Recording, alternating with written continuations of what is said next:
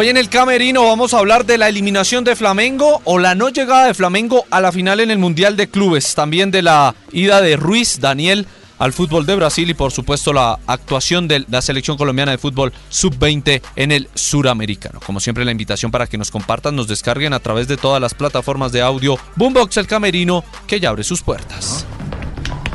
Ya con toda, con toda. En el camerino, sabrás de la vida de los más reconocidos.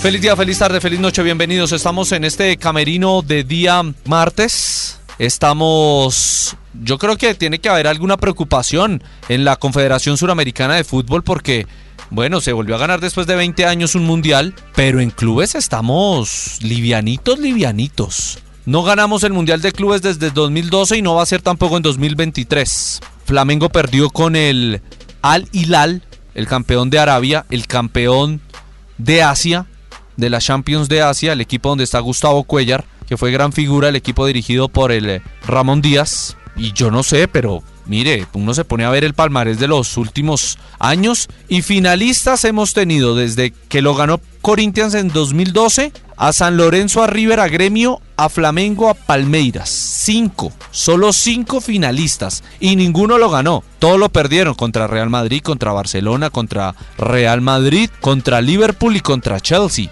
Incluso Atlético Nacional, recordemos, perdió contra Kashima Antlers en Osaka en el 2016. Es el eh, tercer equipo asiático en llegar a la final.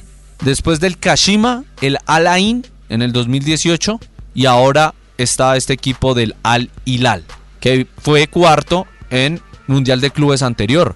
Pero yo creo que sí se tiene que hacer porque si los todopoderosos de la región son los de Brasil y ganan todo trotando por la cantidad de dinero, por la cantidad de figuras, por la cantidad de fichajes buenos que hacen, pues imaginen un mundial de clubes con un equipo que no sea ni brasileño ni argentino. O sea, nos dan un paseo. Y yo creo que al señor Domínguez hay que hacerle un llamado muy respetuoso en que hay que mirar qué sucede. Porque el tema de clubes y el vamos a ver en el 2025 cuando llegue el de donde creo que van a ir cuatro por continente, por confederación, a ver qué pasa. Pero la actualidad del nivel de clubes suramericanos a nivel mundial es muy flojito, es muy regularcito.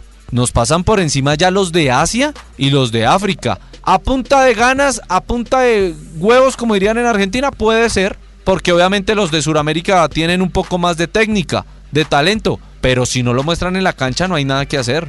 Entonces creo que es muy, muy lamentable la situación de los clubes de Sudamérica en el Mundial de Clubes eliminado el Flamengo.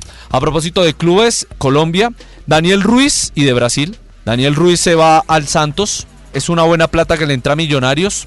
Yo creería que Millos debería, ya se fue Gómez y ya ahora con la ida de, Ruiz, debería pensar un poquito en poder reforzarse, en buscar a alguien que le dé de pronto un poquito más, porque sí, Cataño puede ser, este muchacho Cortés está despegando, en la cantera puede haber de pronto alguno, Quiñones, pero yo creo que ya con dos figuras del nivel de cada uno de ellos como Gómez y Ruiz sí debería pensar en, en buscar a alguien. El tema es que ya usted en 7 de febrero a quién busca. Ya los buenos están contratados le toca puros descartes.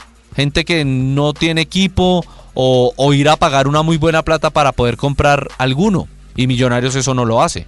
Entonces, yo en mi humilde opinión creo que sí debería ir a reemplazarlo. Muy bien por Daniel Ruiz, tiene mucho talento.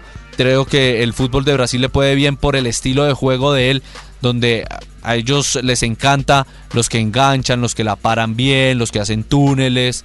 Ojalá deje la maña de estarse tirando cuando no hay falta y por cualquier toque ya se lanza al piso. Yo creo que eso es lo que le falta a Daniel Ruiz porque el talento lo tiene y en grandes proporciones. Así que bien por Millonarios en ese préstamo, bien por Daniel Ruiz que puede crecer y obviamente buscando en un futuro la selección colombiana de mayores. Y la sub-20 nos hizo sufrir, pero ganó y yo creo que no va a haber necesidad de llegar al partido con Brasil. Yo creo que Venezuela o Paraguay no van a ganar sus partidos del jueves uno de los dos y por eso Colombia va a estar clasificada antes de enfrentar a la selección de Brasil, llegando al undécimo campeonato del mundo de la categoría para una sub-20, sigue afianzándose en la defensa, tiene muy buenos jugadores, se nota un equipo, se nota una familia y eso creo que es importante y al profe Cárdenas que tanto palo se le dio al comienzo, pues creo que ya encontró 8 o 9 jugadores base y puede entrar o cambiar uno por amarillas o por rendimiento. Yo creo que Daniel Luna va a ser titular el, eh, contra Brasil, pero bueno, vamos a ver qué